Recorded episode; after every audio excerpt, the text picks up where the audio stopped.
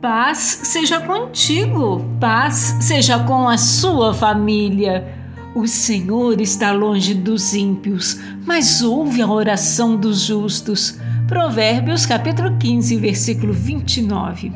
Alegre-se, ó Filho de Deus, pois você tem o privilégio de falar diretamente ao ouvido do Pai do céu através de seu Filho. Ele ouvirá seu clamor a cada hora. Todas as suas necessidades são preocupações dele.